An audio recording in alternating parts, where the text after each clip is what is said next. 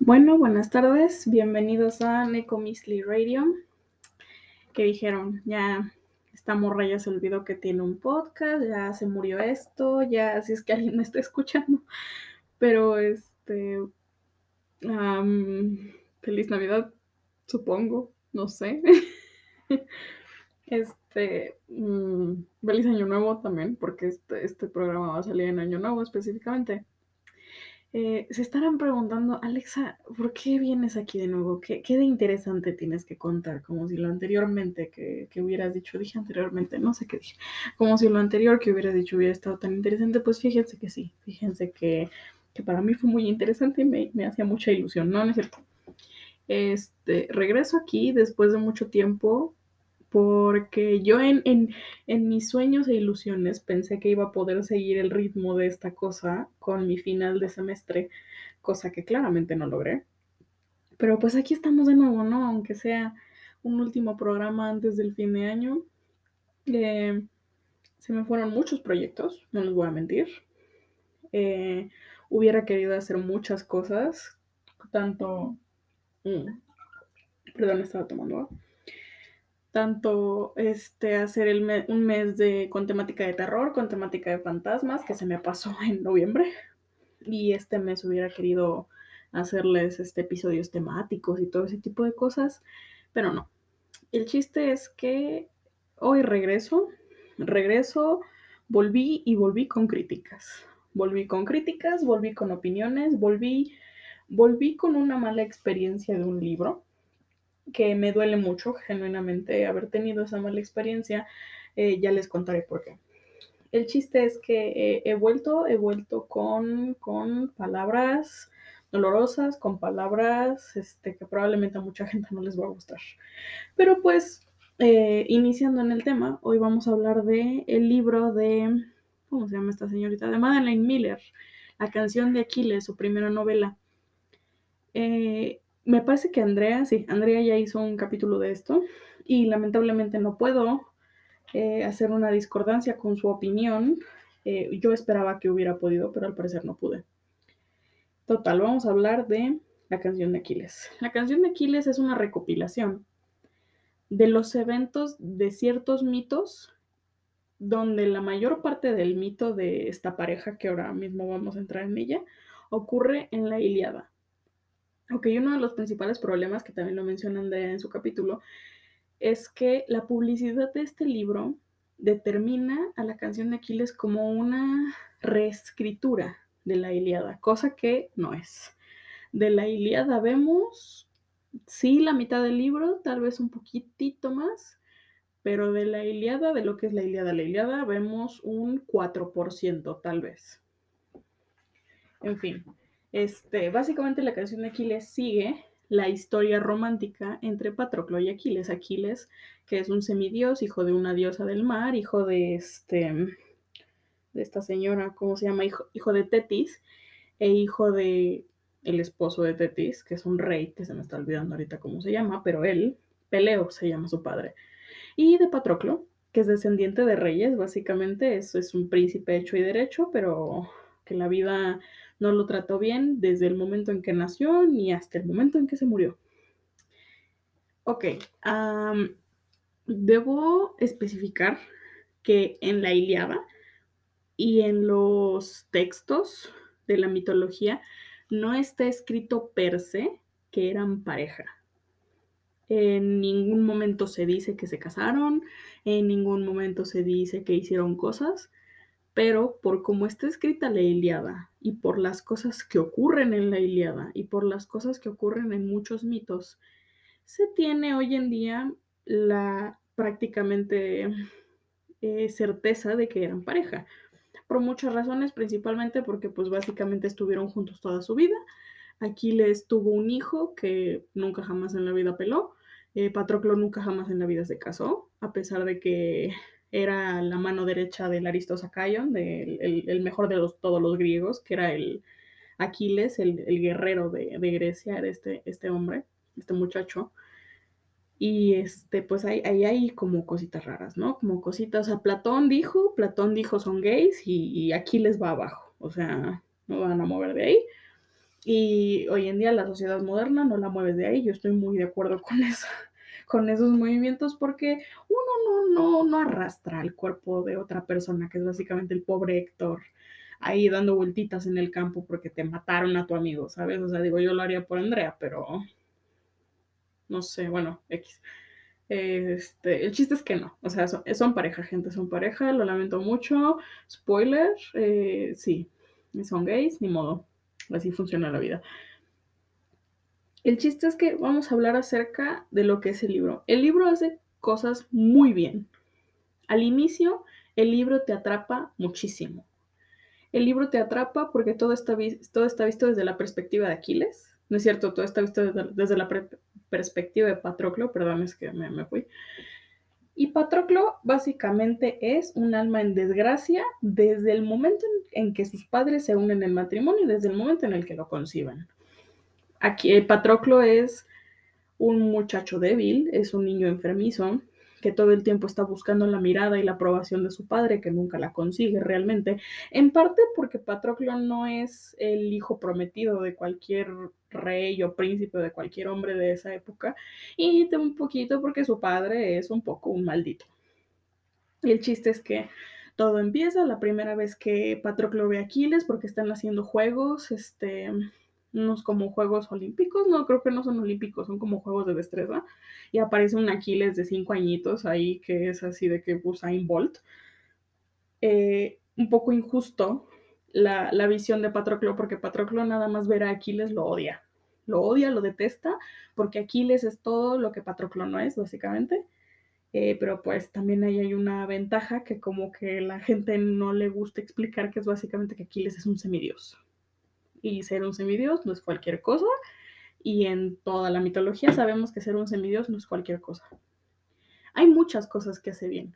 Una de ellas es tomar los mitos de estos, de estos dos personajes y posarlos en un libro de manera coherente. Eso ya de por sí es una ganancia y es una bandera verde completamente porque es muy difícil hacer eso en la mitología griega. La mitología griega no tiene un orden per se la mitología griega son relatos que se explican los unos a los otros, pero que no tienen una continuidad.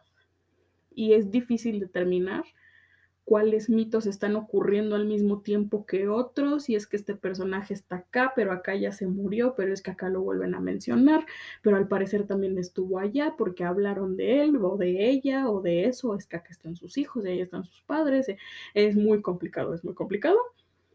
Este, lamentablemente son relatos que la mayoría son relatos escritos, otros son relatos hablados que se pasaron a través de, historias, de canciones, de poesías, de este, pues sí, de poesías escritas por Platón, por Aristóteles, por Sócrates y por un montón de gente, y no están en orden. Nadie en la antigüedad se dio el tiempo de ordenarlos, y si se dieron el tiempo de ordenarlos, probablemente se quemaron en este, el gran incendio de Alejandría. Entonces, eh, eso es un win. El otro win es básicamente. Ay, ¿cuál es el otro win de esta historia? Ah, cuando están con Quirón, porque eso prácticamente no sale en, en, los mitos, pero eso es muy adorable porque es donde ellos empiezan a conocerse y se empiezan a enamorar y empiezan a tener como esta relación de que somos amigos, pero es que quiero que seamos algo más, pero pero como que está raro que queramos hacer algo más, porque se supone que tenemos que añorar esposas y un montón de cosas y bla, bla, bla. Eh, aquí es donde entra uno de mis principales conflictos. Yo difiero un poco con Andrea acerca de, de vi y me enamoré, porque creo genuinamente que tomando en cuenta lo que es la mitología griega y lo que es la recapitulación de lo que significa la mitología griega y cómo funciona su narración, las parejas predispuestas existen. Y creo que este es el método que estamos utilizando para Patroclo y Aquiles. Patroclo y Aquiles son un roto para un descosido desde el momento uno en el que los dioses miraron a la tierra y empiezan a ocurrir un montón de cosas. El nacimiento de Aquiles no es algo, no es algo normal, pues, eh, como si el nacimiento de cualquier semidios lo fuera, pero Aquiles específicamente es algo que no está dejado al azar. ¿Por qué? Porque si saben, si conocen la historia, si no se la resumo, Tetis es una, este, ¿cómo se llama? Esto es una, es que no es una diosa, es una ninfa, pero bueno, es una criatura marina, es una, una diosa marina, entre comillas, eh, que tiene una, este, ¿cómo se llama esto? Tiene una profecía puesta sobre su cabeza. Básicamente, Tetis va a dar a luz a un hijo y el hijo que dé a luz va a superar el, el, de forma, de, ¿cómo se dice? De, forma cañona, por así decirlo, no tengo otra palabra en este momento, de forma estridente, estrambótica, los, este, los hallazgos y los, las metas y los objetivos de su padre. ¿Por qué esto es peligroso? Porque el señor Zeus se entera de estas cosas, perdóname Zeus, porque voy a, voy a, hablar mal de ti, pero teóricamente no es hablar mal de ti cuando digo la verdad. Y Zeus durante toda la mitología tiene este problema en que como él conoce la profecía de que al rey lo va a derrotar el hijo, porque pasó con su padre, porque Zeus mató a, a, Cronos, y porque pasó con su abuelo, porque Cronos mató a Urano, y es un ciclo que se repite y se repite y se repite, porque así funciona el poder entre las deidades. Eh, le da miedo, esto básicamente, porque dice, esa señora tiene esa profecía, y deja tú de que esté guapa, o sea, ahora todo el mundo va a querer ir a hacerle un hijo, y si uno de mis hijos se le ocurre una taradez, que es básicamente ir y hacerle un hijo a esa morra, ya valimos.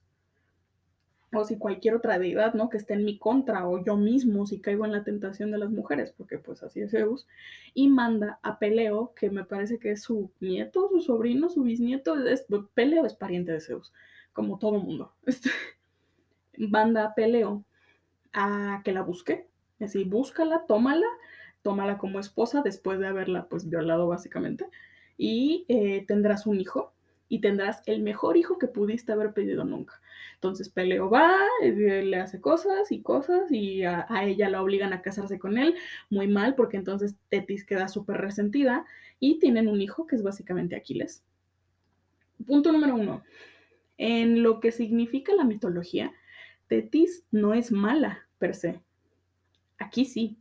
Aquí literalmente la ponen como la villana de telenovela es la villana, es la, la mamá súper controladora y súper que tiene Aquiles del cuello y que es como de que no te muevas y no hagas y vente conmigo al mar porque los humanos son unos sucios, asquerosos, repugnantes y yo no puedo creer que tú estés con ellos porque tú eres mi hijo y es como te dices que él es mitad humano, no sé si ubiques cómo funciona el sistema de los semidioses.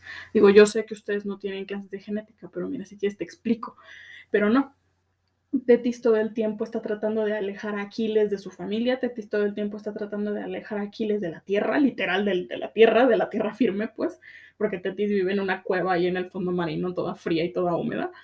Este, todo el tiempo está tratando de, ¿cómo decirlo?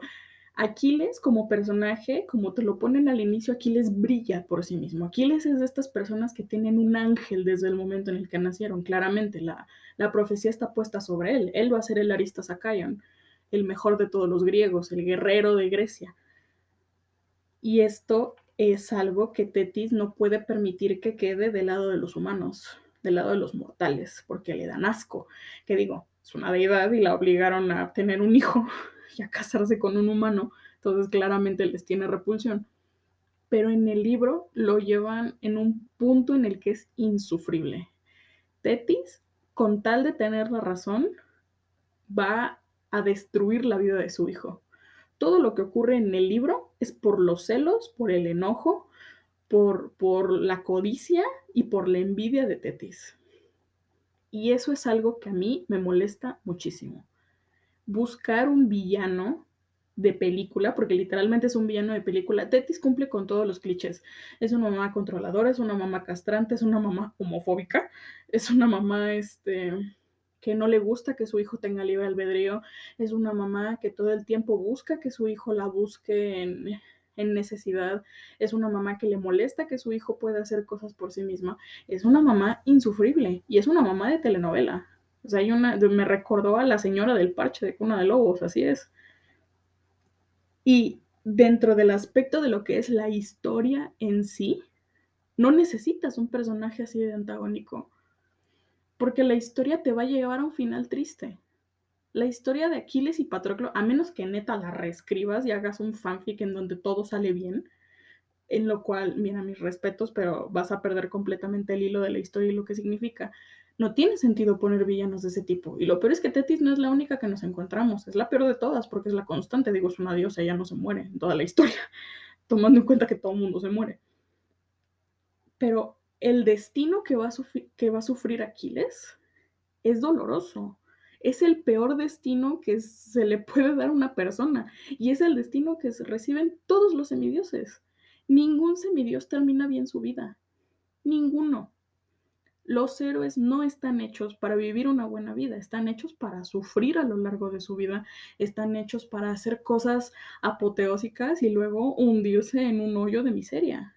Eso es lo que hacen todos los héroes y eso es lo que hacen todos los semidioses. No hay uno solo que me puedan decir que terminara bien. Ni uno. Y bajo ese reglamento, bajo esa línea, Tetis no tiene sentido. Tetis es insufrible todo el tiempo, porque encima de toda la historia que tú sabes cómo va a acabar, en el caso de que no sepas la Iliada, Tetis agrega un peso innecesario a la historia. Y es por este rollo de, es que a fuerzas necesitamos un antagónico, a fuerzas necesitamos alguien a quien tirarle este, tierra, a quien tirarle los trastos. Regresamos a la pequeña pausa. en que estábamos así en Tetis. El, es, que, es, es, que no tiene sentido. No tiene sentido que Tetis sea así de mala, más tomando en cuenta que Tetis es la mamá que siempre está preocupada por su hijo. Tetis, hay una escena este, en la Iliada en donde Tetis literalmente manda a Aquiles a morir, no porque ella quiera, sino porque no puede hacer nada para detener la ira de Aquiles, no puede hacer nada para detener el curso de la profecía de Aquiles, no puede hacer nada para detener el curso de la historia y de los eventos y de la muerte de su hijo. Entonces, esa escena es muy fuerte porque Tetis está vistiendo a Aquiles con la armadura y es literal le da el beso de la muerte. O sea, Tetis le dice, no vayas, y Aquiles le dice, no entiendes, tengo que ir. Y Tetis lo único que puede hacer es darle un beso, darle su bendición y mandarlo a la guerra. Y en esa batalla Aquiles muere. Y eso tiene un peso súper simbólico por el hecho de que ella es su madre, que literalmente lo mandó a morir y le dio el último beso de su vida. Este, moviéndonos de Tetis, llegamos a la otra parte horrible del libro, que es cuando manda Aquiles a esta isla con, con esta morra que termina siendo su esposa y literalmente lo violan, o sea, porque él no quería estar ahí y tuvo que hacerle un hijo a, estas, a esta morrita. Y, y, todo termina mal y Patroclo va a buscarlo llorando como el perrito faldero que es. Ah, porque me salté esa parte, sí. El chiste es que em, Patroclo termina yéndose de su casa porque mata a un pato. Este, lo, lo desheredan lo, lo, ¿cómo se llama esto? Banish him, ¿cómo se dice esto? Lo, lo mandan pues al reino de Peleo a que sea parte de los soldados. Aquiles como que le cacha el ojo y dice, ese vato es diferente porque ese vato no quiere a fuerzas mi, mi, mi, mi atención. Porque pues le digo, Aquiles es una, una, vela y los demás son mosquitas ahí viendo qué onda con Aquiles y Patroclo es el único que lo ve y es como, ay, este vato insufrible. Y Aquiles le gusta eso porque le gusta la mala vida claramente. Y Aquiles es como, ah, tú eres diferente, entonces yo te quiero a ti conmigo. Eh, lo vuelve su mano derecha, tiene un nombre lo que lo hace, pero total. Este lo va a rescatar a esta isla y Aquiles se viste de mujer durante como cinco capítulos, que digo nada malo con eso, pero cinco capítulos de Aquiles vestido de mujer provocándole celos a una chica que teóricamente su esposa, es un poco extremo, ¿saben? Eh, eso es, este, me parece justo después de lo de, lo de Quirón. Eh, sí, porque justo en esa isla es donde va Odiseo, que punto, punto también para esta señorita, Odiseo aquí no es insufrible. A mí Odiseo no me gusta, Andrea tampoco, lo sabemos bien, pero esta señorita escribe muy bien a Odiseo y es muy chistoso y es el fan número uno de Patrocli, Patrocli, Patrocles. Aquí, Aquitles. aquí, no sé, de Patroclo por Aquiles. Este, es su fan número uno, tiene camisetas, tiene pins, hace, hace debates acerca de qué colores les vienen mejor. Este, eh, tiene un club de fans y él es el presidente del club de fans, claramente. Eh, punto bueno para eso. El chiste es que pues, estos niños van a la guerra, ¿no? Y todo el tiempo te plantean a Aquiles como esta persona que es incapaz de lastimar a nadie, porque toda su vida no ha tenido la necesidad de lastimar a alguien que es justo la contraposición con Patroclo.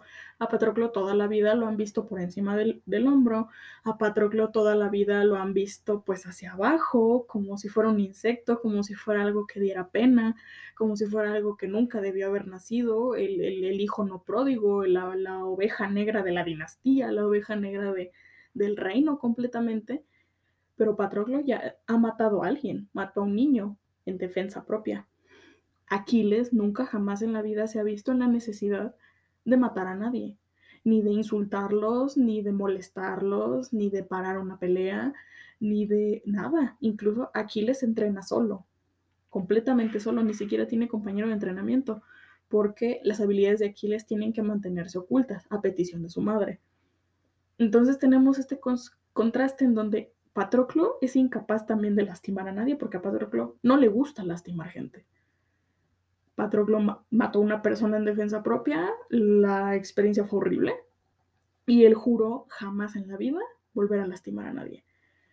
Él juró no meterse a la guerra, él juró no lastimar a nadie, pero también juró estar al lado de Aquiles porque están enamoradísimos el uno del otro. Entonces tenemos esta parejita de Aquiles, que es el guerrero perfecto y que sabe que tiene que matar gente, pero que no quiere llegar a matar gente. Entonces tiene ahí una contraposición porque la guerra significa gloria y la gloria es importante para los griegos. Y por otro lado tenemos a Patroclo que está detrás de Aquiles porque sabe que sin él, Patroclo sabe que sin su persona, Aquiles no es Aquiles. Porque justo este, este hecho de, las, de una pareja destinada, de un complemento, en donde Patroclo no tiene nada, Patroclo no es nadie. Pero con Aquiles Patroclo es Patroclo. Se halla poderoso en sí mismo, en su persona. Y, y justo en contraposición, Aquiles es el grande, Aquiles es el guerrero, Aquiles el dorado, Aquiles el semidios, Aquiles el hijo de Peleo, el Pélida, pero Aquiles sin Patroclo no se siente como Aquiles, se siente completamente desvirtuado necesita a Patroclo a su lado para que Patroclo lo consuele y para que Patroclo lo, le cuente y para, para tener a alguien con quien desahogarse. Patroclo es la única persona con la cual Aquiles se siente cómodo. 100% cómodo, que no tiene que tener esta careta de semidios así mamadísimo X3000 última generación, no, con, con Patroclo Aquiles puede ser Aquiles. Y con Aquiles, Patroclo no siente pena de quién es, porque Aquiles le gusta Patroclo por quién es Patroclo, no por lo que pueda representar. Total, estos niños se van a la guerra, donde Aquiles es una persona humilde, Aquiles es una persona amable, Aquiles es una persona suave, Aquiles es un buen, buen muchacho, es un buen niño.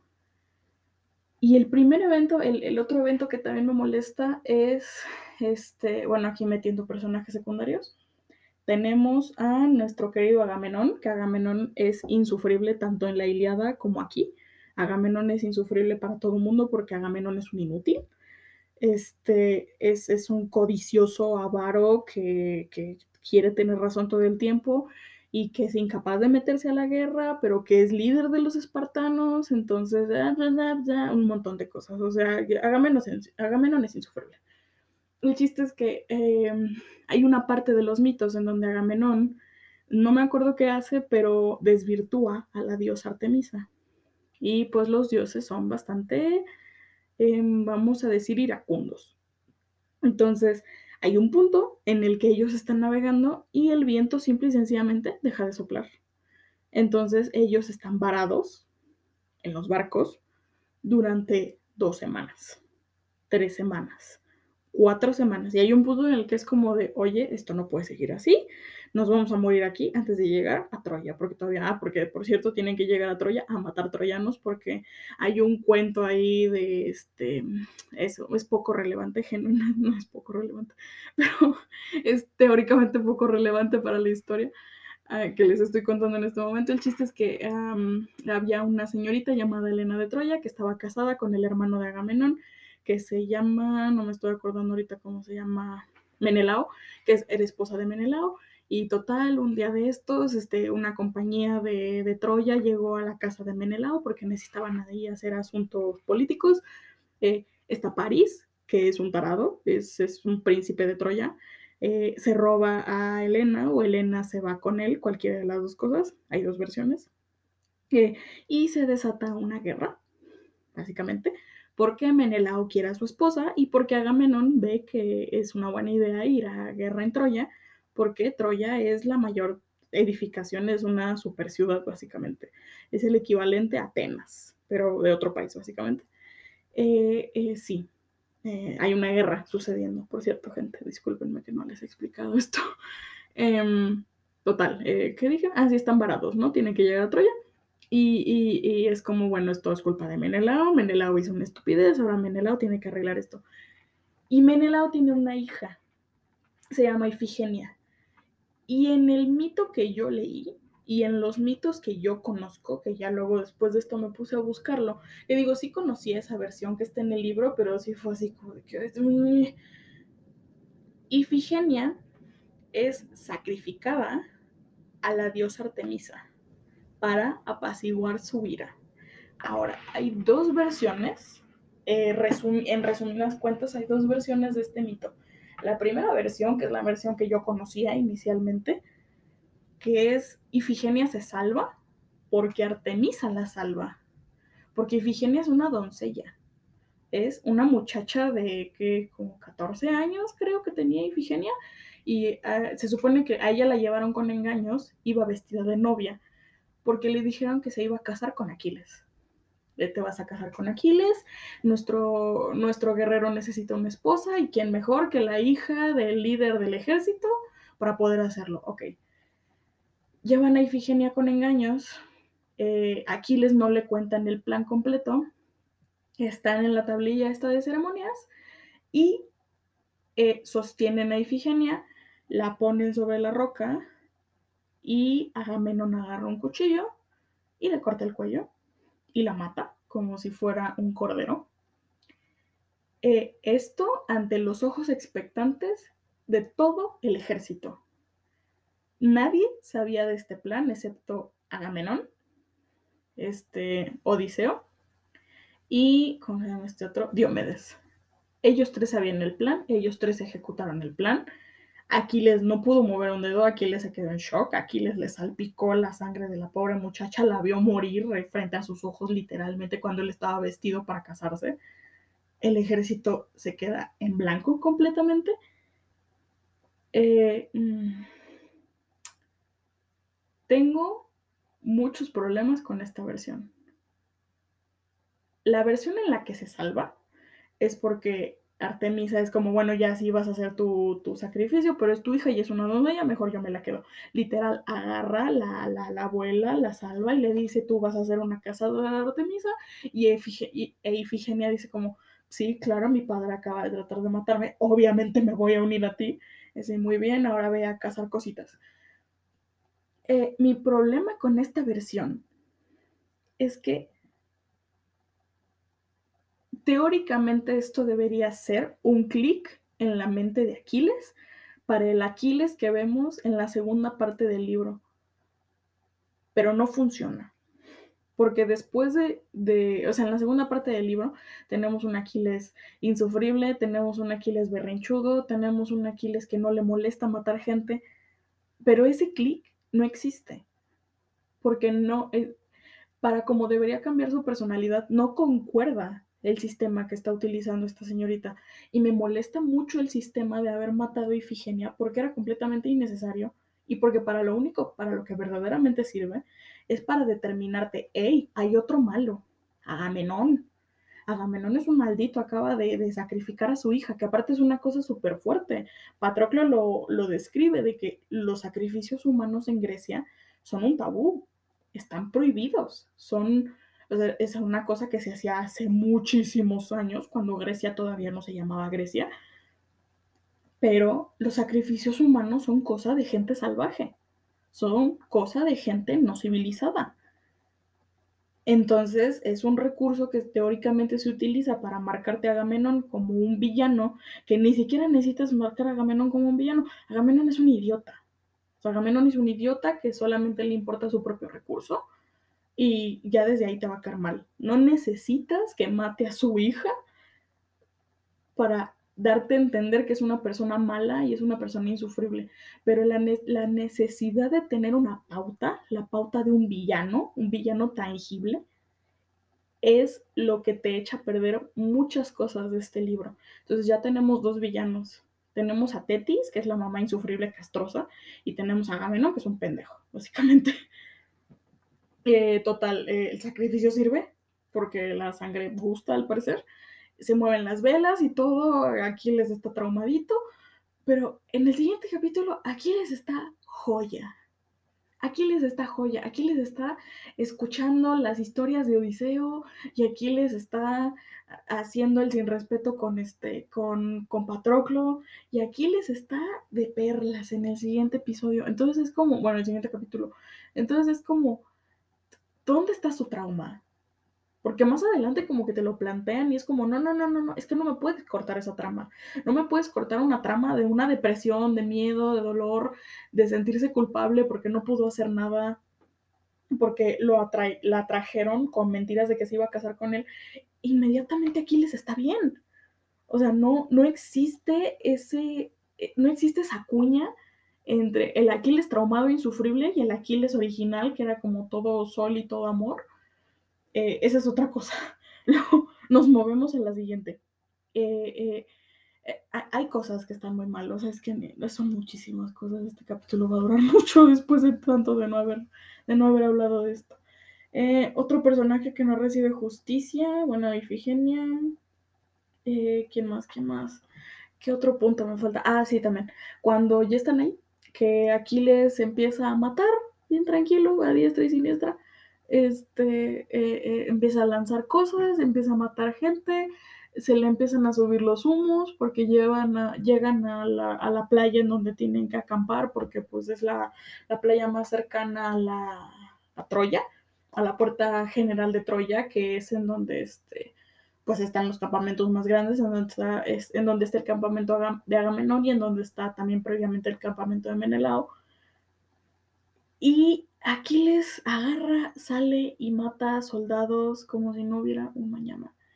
Y tiene que regresar con Patroclo a contarle todas las cosas horribles que ha hecho con hombres que no conoce. Eh, eh, eh, la, la diferencia entre el Aquiles original de no quiero matar gente que no me ha hecho nada malo a mí porque yo no soy nadie para decidir sobre la vida de otros individuos, a fíjate que hoy maté a cinco personas así y así y así y así. No, no, es que no hay, no, no hay una conexión. Son dos personas completamente diferentes y no hay ningún puente que me lleve a la segunda persona. No hay un, no hay un desarrollo de ese personaje. Porque el desarrollo de personaje no necesariamente tiene que ser bueno, no necesariamente tiene que ser beneficioso para el mundo y para el personaje mismo. Puede ser malo, o sea, puedes hacer un desarrollo de personaje de una persona X a un villano, de una persona amable a un genocida, de lo hemos visto muchas veces, pero aquí no existe un puente entre esos dos personajes, no existe. Tomando en cuenta eso, Y volviendo a la parte de Patroclo, Patroclo todo el tiempo está entre los intereses políticos, entre lo que quiere Aquiles y entre lo que es necesario para su propio ejército, porque tenemos que recordar que eh, Grecia era un poco complicada porque tenía relaciones políticas con naciones aledañas que parecían parte de Grecia, pero no son parte de Grecia, son completamente aisladas, como lo es Grecia Central, con Creta, con este, con Esparta, con, con todas estas islas. Entonces, eh, Patroclo está en medio de este triángulo de lo que quiere Aquiles y querer complacerlo, las necesidades políticas para que Aquiles tenga una buena imagen ante los demás y la necesidad de proteger el ejército griego, porque el ejército griego son la gente de Aquiles, los mirmidones, los que vienen de, del, del reino específico de donde es Aquiles. Y aquí empezamos a tener muchos problemas porque Patroclo se promete que, o sea, hay, hay, una profecía que dice que Aquiles se va a morir en la guerra. Ok. Entonces Patroclo se promete en cuanto este güey se muera, me voy a morir yo. Es como, ok, está chido tu pacto suicida. Este, da, da pena, genuinamente da pena, pero yo no soy nadie para juzgar tu forma de querer gente. Entonces Patroclo se empieza a, a hundir en esta necesidad de sí te quiero complacer, Aquiles, mi amor, mi niño, mi vida, luz de mis ojos, pero es que le estás cagando, ¿sabes? O sea, eres un tarado, no estás sabiendo hacer las cosas, te estás viendo mal frente a los demás y yo me prometí que tú ibas a tener una buena imagen ante el resto de los griegos porque tu imagen es lo único que va a quedar de ti una vez que te mueras. No va a quedar otra cosa. O sea, no, no existe YouTube, no va a haber videos de ti, no existe Twitter, no existe Instagram, no existe nada. Lo único que va a quedar de ti es tu reputación. Y es algo que yo necesito cuidar de ti, porque si yo no soy nadie, mínimo voy a hacer que tu legado sea el más grande de todos. Hasta cierto punto lo consiguió, pero no como lo esperaban. Este después de ese Aquiles que empieza a ser como un pequeño asesino que, que, realmente, o sea, Aquiles nunca mata gente inocente, como el resto de los soldados que agarran y matan ancianos y niños y violan mujeres y violan muchachas y se roban niñas y las venden y es como es horrible. Pero Aquiles tampoco siente un particular interés por esas personas. Es una persona completamente desinteresada de los dolores y las hambrunas y las cosas horribles que están sufriendo los pueblos aledaños a Troya. Le vale, le da igual. Simple y sencillamente no los mata porque a él no le, no le representan ninguna agresión, entonces simple y sencillamente no mata, es como un animal básicamente, Aquiles, es un animal salvaje.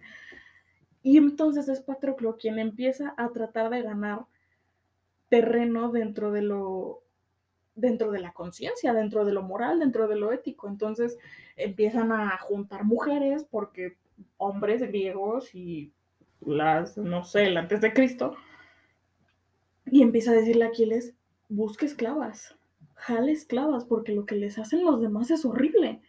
les pegan, las, las mutilan, las violan, las tratan como esclavas, las, y eso no está bien. No está bien que hagan eso.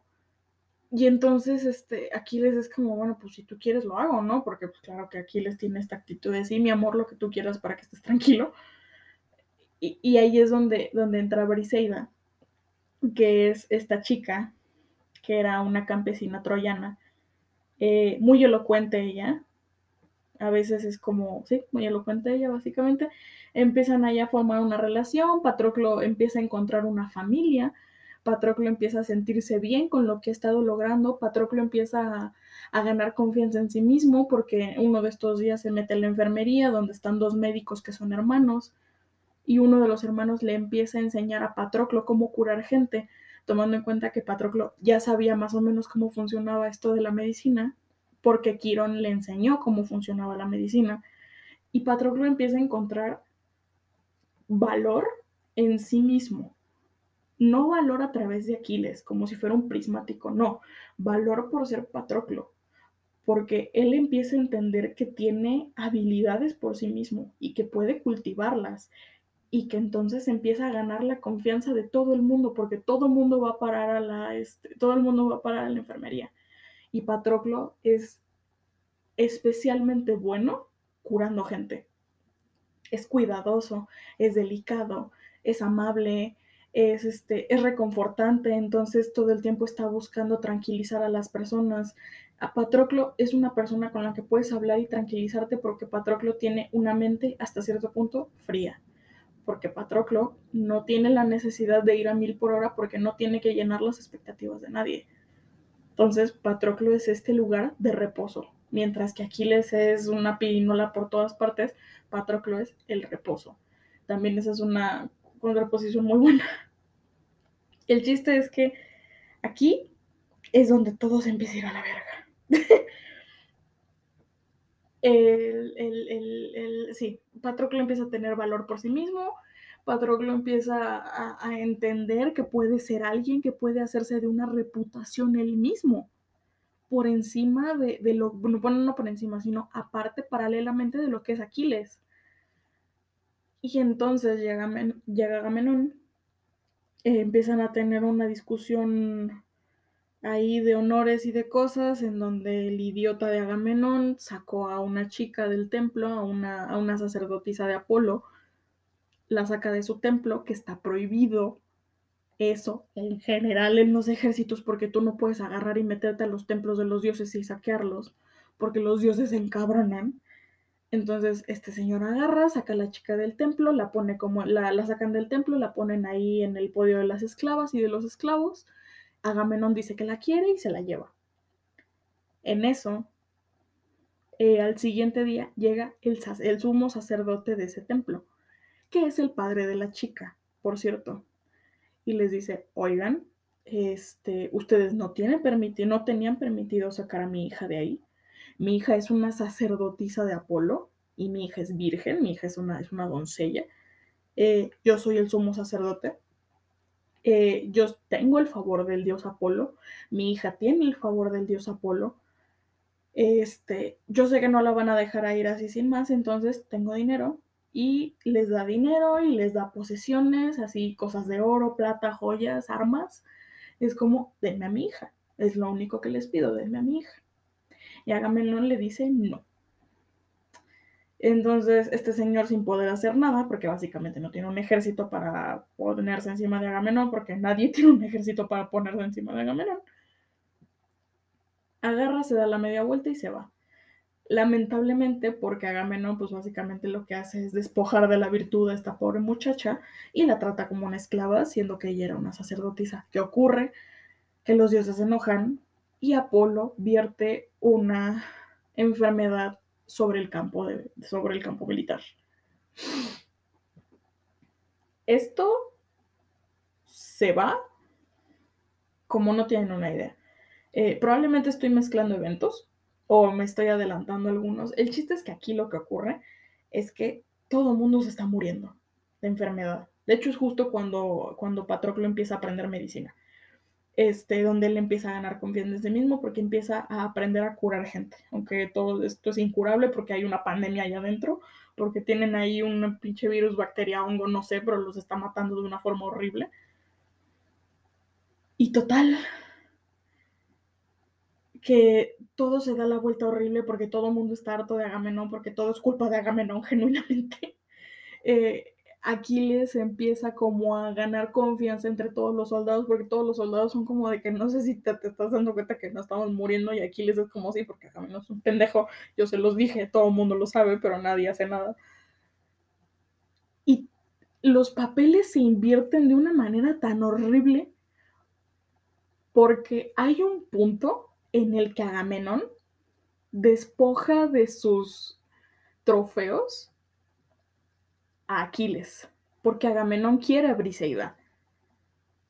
Entonces, como despoja de sus, de sus tributos, de sus trofeos Aquiles, le quita básicamente todo el poder militar que tiene hasta ahorita. Todo lo que Aquiles ha conseguido en la guerra, se lo quitó. Así nada más. Entonces, ¿qué hace Aquiles? En vez de agarrar y decir, oye, pero ¿por qué me quitas mis cosas cuando es tu pinche culpa que nos estamos muriendo de una enfermedad horrible? Porque se te ocurrió agarrar y despojar de la virtud a una sacerdotisa de Apolo cuando se te dijo que era una sacerdotisa de Apolo y cuando se te dio la oportunidad de regresarla al templo. No solamente no se la diste a su padre, porque todavía no le habías hecho nada, sino que regresaste a tu tienda y le hiciste cosas horribles, porque quisiste. Tomando en cuenta que en el, que en el bando contrario, que son los troyanos, Apolo está de su lado, Apolo, Artemisa y no me acuerdo, Apolo, Artemisa, este, Ares y, Afrodita. Todos ellos están del lado de los troyanos y se te ocurrió la maravillosa, perfecta, divina idea de hacer enojar a una deidad, a una deidad que está de por sí en contra de nosotros porque vamos, en porque vamos a la guerra contra un pueblo que él aprecia. ¿Neta se te hace que yo tengo que ser despojado de mis trofeos y no tú por ser un parado idiota? Pero no. No, a Aquiles no le funciona media neurona. Entonces Aquiles lo que hace es un berrinche. Aquiles hace un berrinche y dice, entonces no voy a pelear en la guerra y háganle como quieran, que maten ahí griegos y espartanos y no sé cuánta gente, me vale madre, y se mete a su tienda y se acabó el chiste aquí.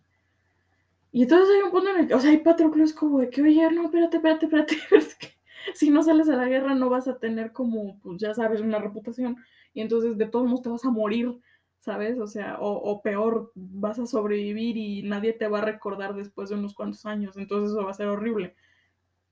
Y Patroclo es como, y digo, y Aquiles es como, no, no, no, tengo que ir a pedirle consejo a mi madre. ¿De aquí a cuándo Aquiles es un hijo de mami? Que necesita la opinión de su madre a ver qué carajos tiene que hacer.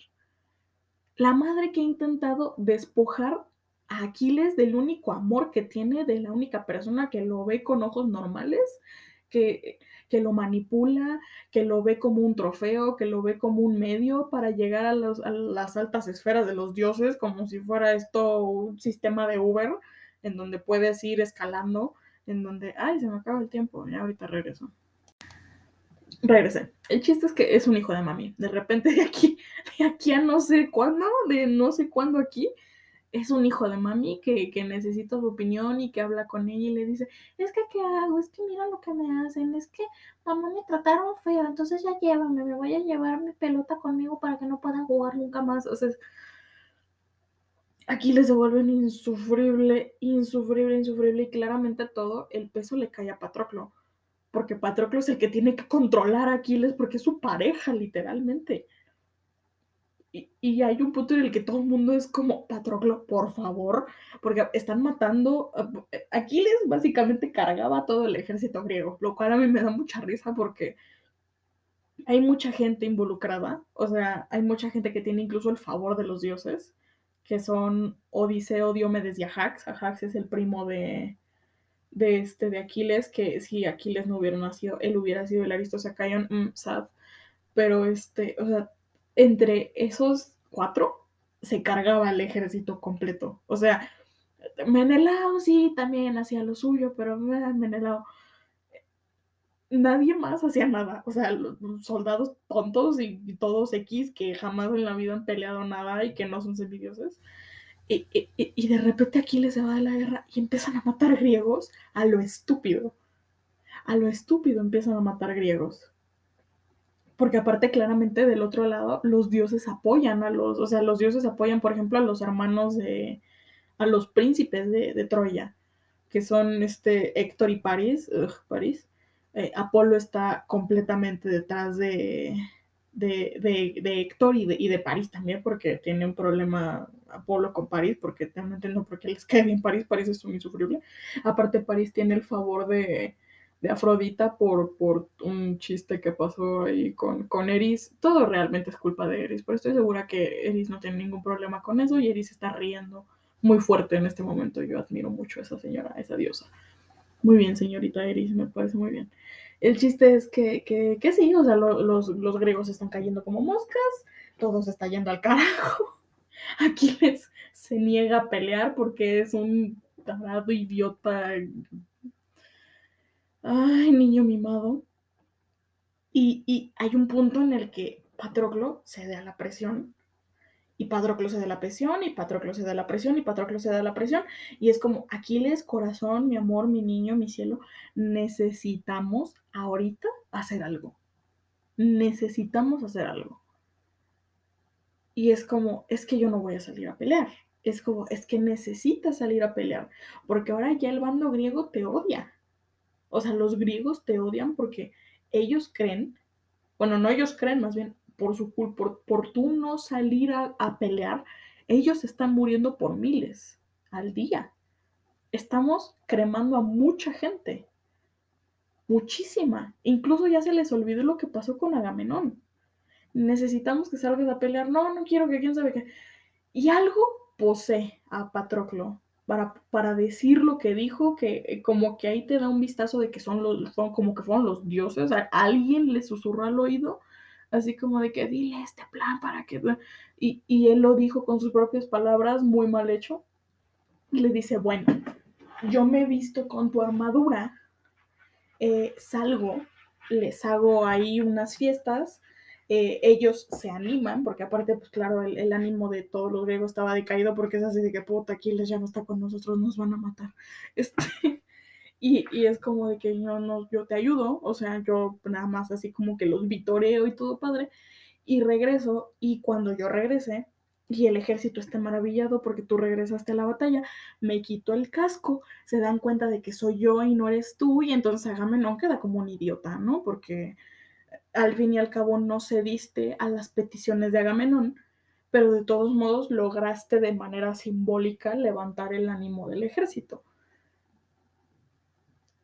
Vamos a tomar en cuenta que Patroclo jamás en la vida ha levantado un arma en contra de una persona ajena Vamos a tomar en cuenta que Patroclo es todo escuálido y Patroclo es un sanador y Patroclo no sabe estar en la guerra y Patroclo no sabe matar gente y Patroclo no sabe subirse un coche y Patroclo no sabe, no tiene técnicas del ejército y, y todo este plan de él ponerse una armadura ajena, que por cierto esa armadura es un blanco, es un tiro al blanco porque cualquiera que logre matar a Aquiles va a ser el que mató a Aquiles y Aquiles le dice, bájalo con ese plan. Porque porque sí, porque sí, porque si no el libro no avanza, porque si no la historia no existe. Ay, bueno, todos sabemos cómo acaba.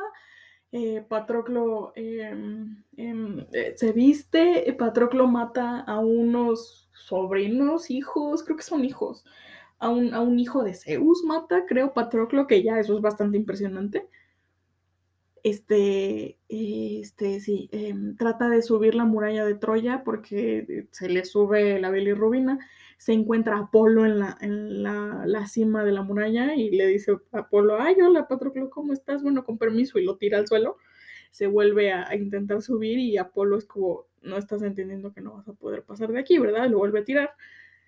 Y en eso nos encontramos otro villano que no tiene por qué ser villano, no tiene razón no tiene ningún lineamiento de badaje para que sea un villano, que es básicamente Héctor. Héctor se encuentra a Patroclo. Héctor lastima a Patroclo porque Patroclo tiene la, este, la armadura de, de, Aquiles y todo el mundo lo confunde con Aquiles, claramente. Y, y, y la, la, muerte de Patroclo, ahí se va a morir Patroclo, spoiler, se, se muere Patroclo. Este, todo esto va a ser un gran spoiler, ¿eh? o sea, si no se sabe la historia no es mi problema. no sé cuántos siglos tiene la Ilíada, pero bueno, este, también hay una película de esto, véanla, o sea, no manchen. X. Eh, eh, lastima a Patroclo. Hay un punto en el que Patroclo está agonizando dolorosamente, entonces se quita el casco y es como, no soy Aquiles, soy Patroclo, déjenme ir por favor, porque no me puedo morir aquí, porque si me muero aquí, Aquiles va a sufrir muchísimo. Yo no me necesito morir después de que se muera Aquiles, ¿ok? Para que yo sufra y no sufra él. Y Héctor lo plantean como un psicópata, hijo de puta, y, y, y lo, lo, lo, lo, deja agonizando.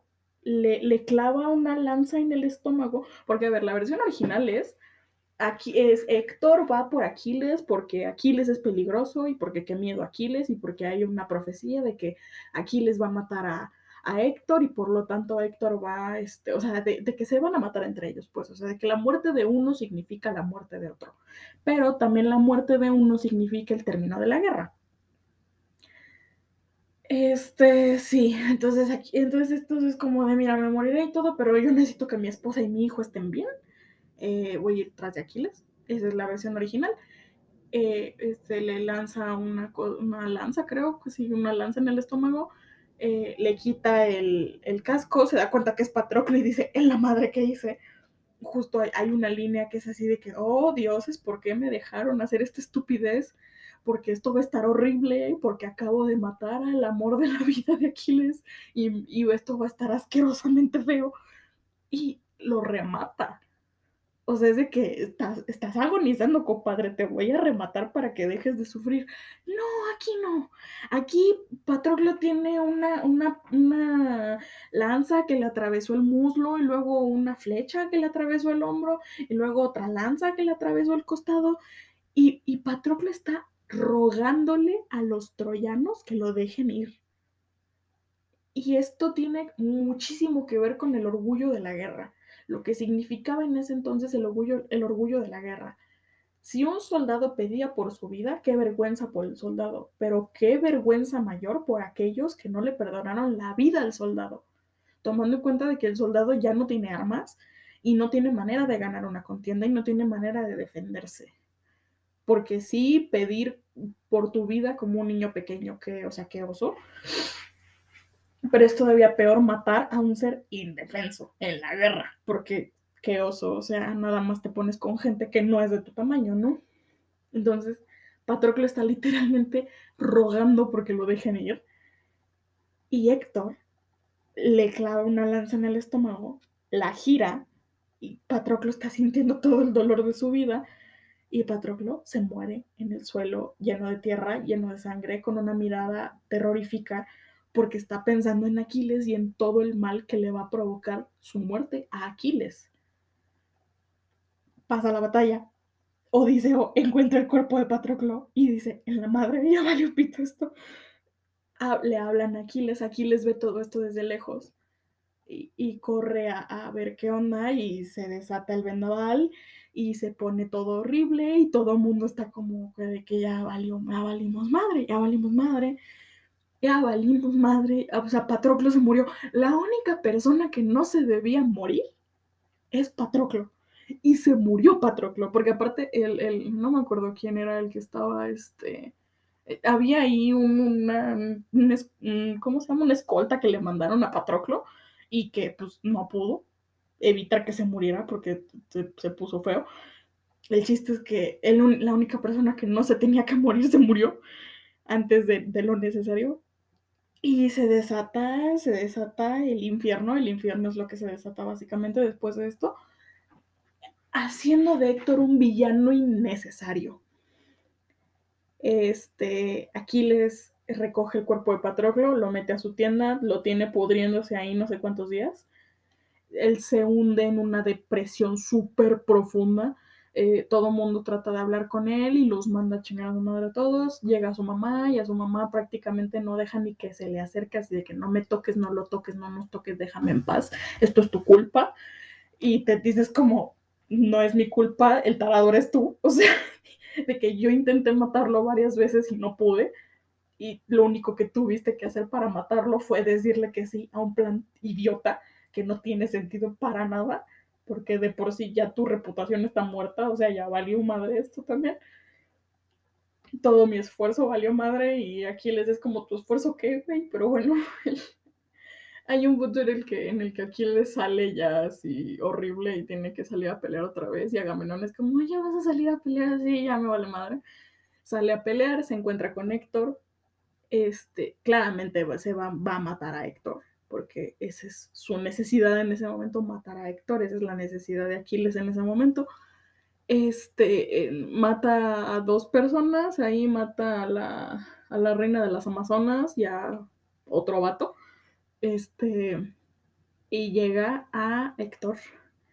Y Héctor le dice una frase que no tiene sentido en esta línea temporal que estamos manejando, que es básicamente como de que es que en la guerra los leones y, y yo y tenme piedad porque mi familia, porque quién sabe qué, por favor mátame de una manera honorable.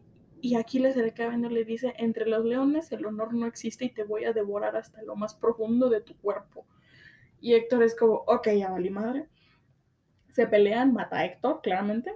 Eh, les digo que no tiene sentido esta frase porque Héctor no le tuvo piedad a Patroclo entonces, pues claramente Aquiles no tenía por qué tenerle piedad a Héctor.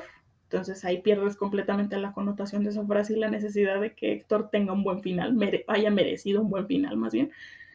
Porque el chiste justo inicial de la Iliada es que como Aquiles es un tarado, porque se vuelve un idiota alzado, insufrible niño de mami, eh, pues le pasa lo que le pasa y sufre como sufre. Y por eso cuando lees la Ilíada como que hasta cierto punto sientes padre de que Aquiles esté sufriendo tantísimo porque es como de pues tú solito te lo buscaste. Pero aquí como que es una victoria amarga porque Héctor hizo cosas horribles, hizo, o sea, Héctor le hizo lo que le hizo a Patroclo y, y, y, y no, como que pierde ese, ese buque, pierde esa necesidad de esto va a estar horrible porque va a morir gente inocente de una manera muy fea y porque le van a hacer cosas al cuerpo de Héctor que no deberían hacerse a ningún cuerpo en general. El chiste es que pues les lo mata y para humillarlo completamente a, visión de toda Troya y a visión de todo el ejército griego, a visión de ojos horrorizados de todo el mundo, agarra, ancla el cuerpito de Héctor a su carro y lo pasea por, por, por todo el lugar. demostrando que mató a Héctor y arrastrándolo como chivito. Es que está horrible, porque lo tiene dando vueltas y vueltas y vueltas hasta que ya el cuerpo de Héctor es irreconocible. Prácticamente lo desmiembra de cómo lo tiene arrastrando. Y él no quiere regresar el cuerpo de Héctor. Es como, no, no lo voy a regresar, porque aparte si no lo regresa, entonces no le pueden dar sepultura. Y eso es malo para, entre es la connotación folclórica que tienen. Y es como, no lo voy a regresar a chingar a su madre. Y todos son como, aquí le regresa el cuerpo de Héctor. Ya, ya se murió, ya te vengaste. Patroclo ya está muerto. Lo que sea que le vayas a hacer al cuerpo de Héctor, no va a regresar a Patroclo. Ya regresa Héctor, por favor. Tiene que venir el padre de, de Héctor a decirle a Aquiles, oye, dame el cuerpo de mi hijo, por favor. Y Aquiles como ve a un señor todo grande, todo triste, todo demacrado, porque ya le mataron a no sé cuántos hijos, que creo que le quedan... ¿Cuántos hijos le quedaban? Le quedaban dos en ese momento, creo, que eran Paris y el otro güey.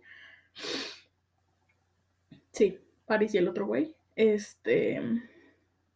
Eh, pues sí.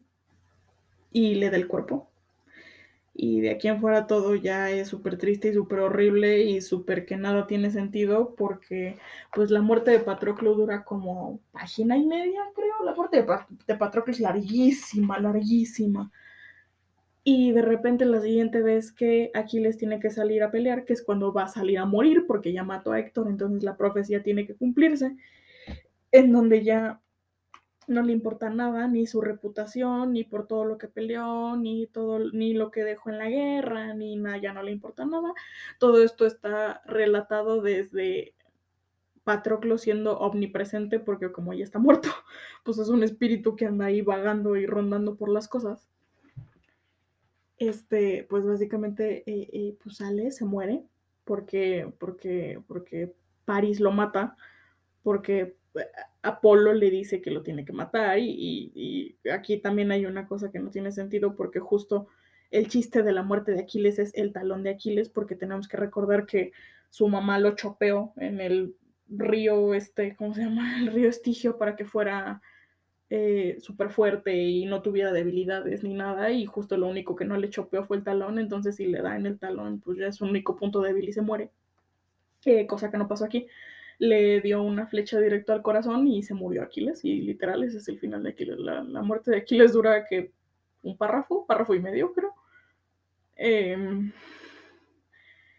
un, un, aspecto que no mencioné es que a Patroclo en todo el libro le encanta describir a Aquiles desde la forma de sus labios, hasta el color de su cabello, hasta el color de sus ojos, con 17 luces diferentes que hay en el día. Y sus manos eran, y sus labios eran, y sus pestañas eran, y las ondulaciones de su cabello eran tan hermosas como las olas detrás del, del Pacífico, no sé.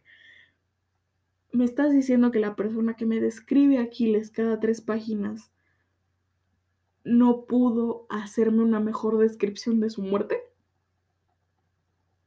Porque la, muerte de Aquiles es la que vale la pena, gente. Que se llama la canción de Aquiles, este libro. Que es el segundo, que es el coprotagonista. ¿Por qué su, por qué su muerte dura página por qué su, su muerte dura párrafo y medio?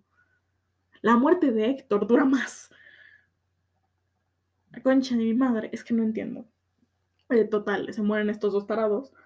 Em, los creman eh, juntan sus cenizas y el chiste de esto es que les iban a, eh, hacer ahí su, su, pinche lápida esta con nombre, porque una lápida con nombre era una cosa muy fuerte en la antigua Grecia.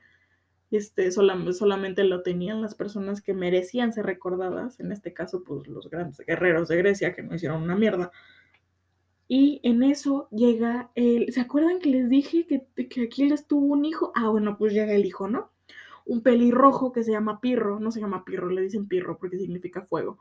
Este, que fue criado por Tetis y es un hijo de la remil puta. después de todas las cosas horribles que has leído en el libro, después de todas las decepciones de personaje, después de toda la tierra que has estado comiendo, llega este tarado a ponerte la cerecita por el pastel, en el pastel, darte una patada en la entrepierna y escupirte en la cara. Pirro es un hijo de puta que fue criado por Tetis, entonces es súper frío y no le importa la vida de los demás y se siente superior a todo el mundo. Es un tarado, es un niño tonto. Este mata a Briseida, de los únicos personajes que valían la pena. Eh, llega, termina, porque después de la muerte de Aquiles no, no se acaba la guerra, todavía dura. Llega Pirro, logran pasar las, las, las murallas de Troya, este, hacen esclava a Cuba con todas sus hijas, a la esposa de Héctor eh, le, quitan, le quita el bebé de las manos y lo azota contra la pared y así lo mata. Eh, a ella la vuelve una esclava y la viola múltiples veces. Este, pasan cosas muy horribles. Y, después de esto es como que, pues ya se acabó la guerra, ya se acabó la guerra, vámonos todos a nuestras casas, los que sobrevivieron y los poquitos que tienen, este, que tienen, pues, pues, vida, pues, y cosas para gastarse todo lo que se ganaron en la guerra, todo el mundo se muere. Todo el mundo se muere, todo el mundo se muere menos Odiseo, y creo que Diomedes también sale vivo. Agamenón también, porque, pues, ajá, este, el chiste es que, pues sí, ¿no? Y ahí está el espíritu de, Patroclo tratando de hacer entrar en razón a las personas, porque Pirro no quiere que la, lápida de su padre tenga el nombre de Patroclo también, porque qué oso, ¿no? O sea, Patroclo era un vil sirviente, ¿qué tal? Y pues claro que Patroclo no se sabe toda la telenovela. Y, y todo el mundo es como, Ay, mm, no. Patroclo tiene más derecho a estar con tu padre de lo que jamás tuvo tu madre. Lo siento, pero es la verdad. Entonces, por favor, entra. Eso dice el que trata de hacer que entre en razón, no lo logra. Eh, ya dije que mató a Briseida. Así mató a Briseida de una manera horrible. Este mató a Briseida.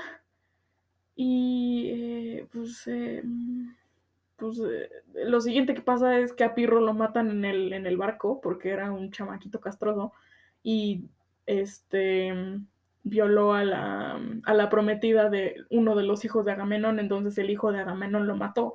Muchas gracias por ese final, Pirro, hijo de puta.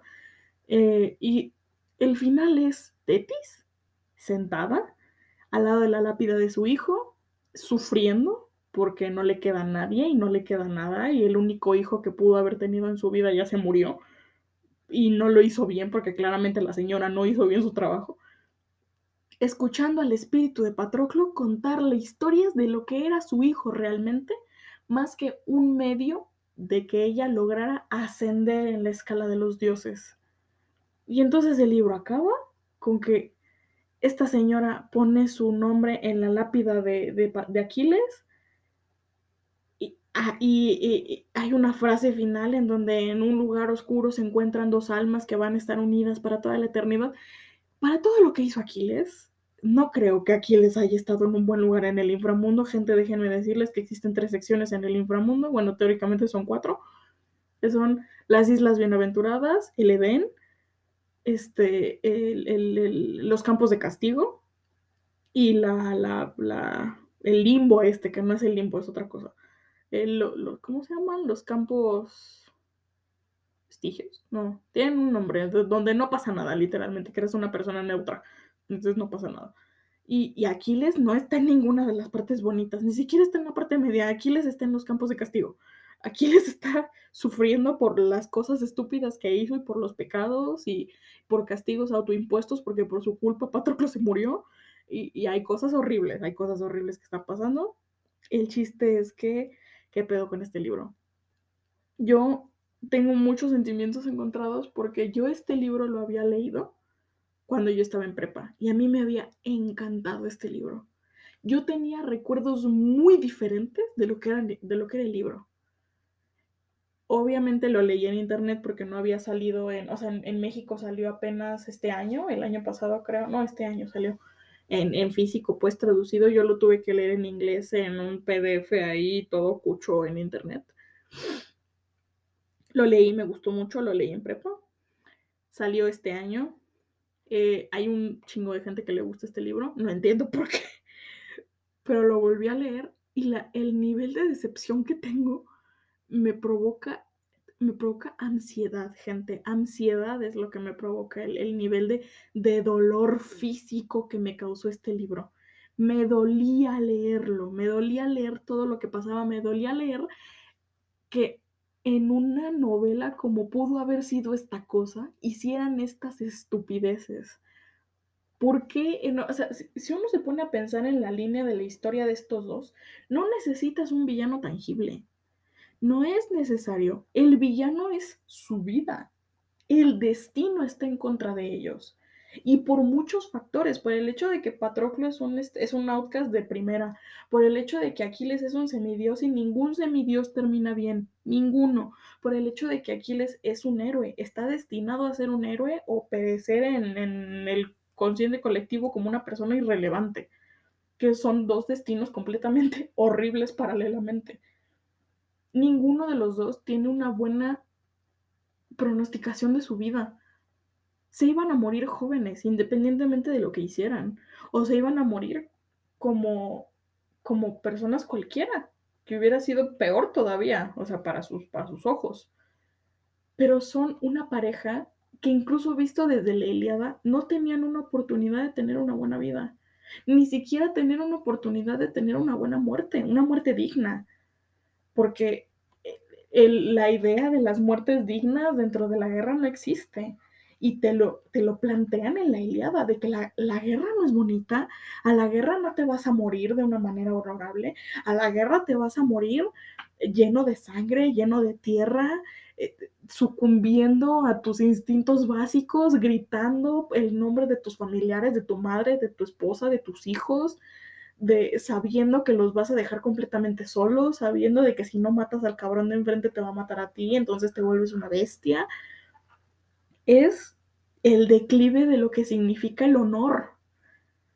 Ellos no tuvieron nunca ni una mínima oportunidad de vivir bien, de tener una buena vida, de quererse, de amarse libremente, de ser ellos, de nada, de nada tuvieron una oportunidad.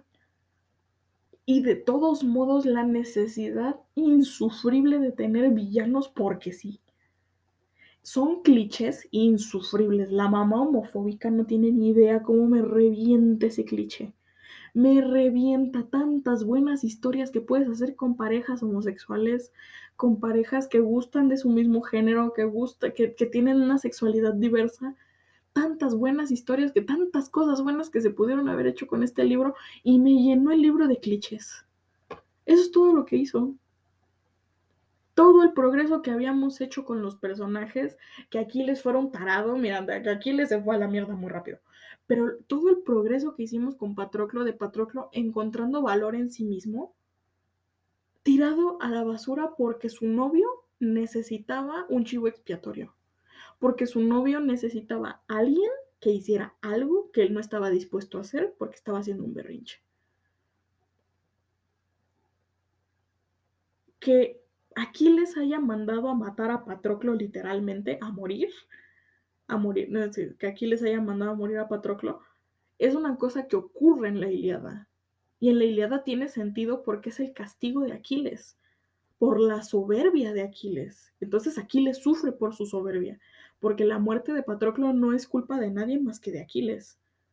Y todo el mundo lo sabe, y él lo sabe, pero por eso se desquita con el cuerpo de Héctor como se desquita, y por eso los dioses lo castigan todo lo que ocurre a lo largo de la vida de Aquiles, a lo largo de su muerte, es un castigo de los dioses por todas las cosas mal que hizo.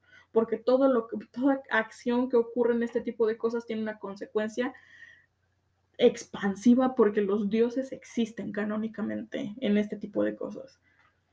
El, el, el sistema no tiene sentido en este libro. No aprendes nada. No aprendes nada porque al final terminan juntos en el más allá. ¿Y dónde está la lección? La lección de la soberbia de Aquiles, la lección de la poca capacidad de Patroclo de quererse a sí mismo, de, de rebajarse como un ser humano con valor y con, con grandeza y con, con capacidades propias, solamente porque su novio estaba haciendo un berrinche y porque su novio tiene necesidades. Ya, necesitaba desahogarme. Este va a ser un capítulo largo, pero este, pues vamos a tener otros. Les prometo que vamos a tener otros.